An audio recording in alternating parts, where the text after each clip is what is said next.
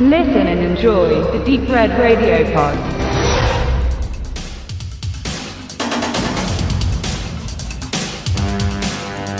Maniac. Auf Platz 17 unserer Top 20 Liste dürfte wohl mit zu den schockierendsten Filmen aller Zeiten gehören. Nicht ohne Grund ist der Film umstritten und in vielen Ländern, so auch in Deutschland, nach wie vor beschlagnahmt. Ein gewisser Erfolg war das Werk um einen Serienmörder, der möglichst drastisch Frauen ermordet und skalpiert, jedoch allemal. Eine Fortsetzung war deshalb auch geplant, wurde nur aufgrund des Todes von Joey Spinell, dem Hauptdarsteller, nie fertiggestellt. William Lustig, der Regisseur des Werks, brachte acht Jahre später einen weiteren harten Streifen auf den Markt, den er verkaufstreibend Maniac Cop nannte. Also könnte man wieder einen ähnlich heftigen Streifen wie eben Maniac erwarten, Entpuppen tut sich das Ganze dann aber als Slasher-Streifen, wenn auch einer von der sehr harten, vor allem aber auch sehr guten Sorte. Maniac Cop hat eine interessante Geschichte zu bieten, die den Killer dieses Mal als brutalen Polizisten zeigt. Es geht um ein düsteres New York, in dem sich grausame Morde häufen, bei denen immer wieder ein Polizist der Mörder sein soll. Die Spurensuche des abgehalfterten Cop Frank bringt ihn auf die Spur des jüngeren Kollegen Jack Forrest, der jedoch seine Unschuld beteuert und selbst mit Nachforschungen beginnt. Schon bald kann er den wahren Killer identifizieren, ebenfalls ein ehemaliger Cop.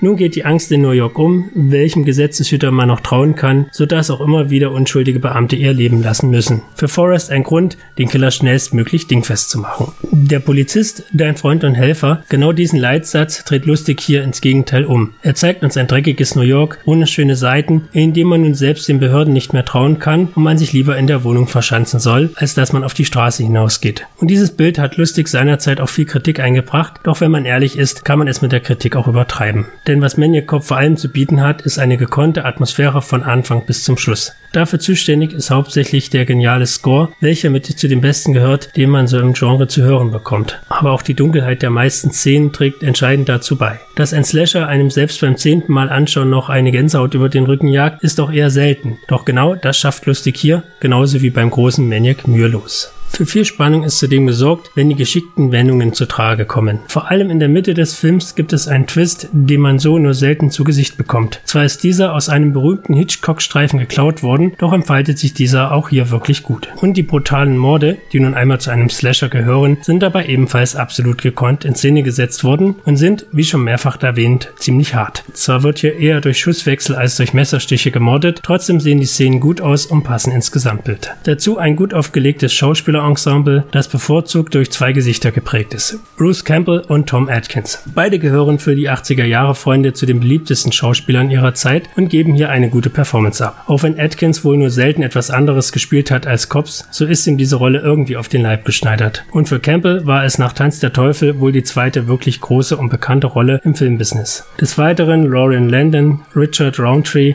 und vor allem Robert Sidar, der mit seinem markanten Gesicht bestens in die Rolle des überbrutalen Killers passt.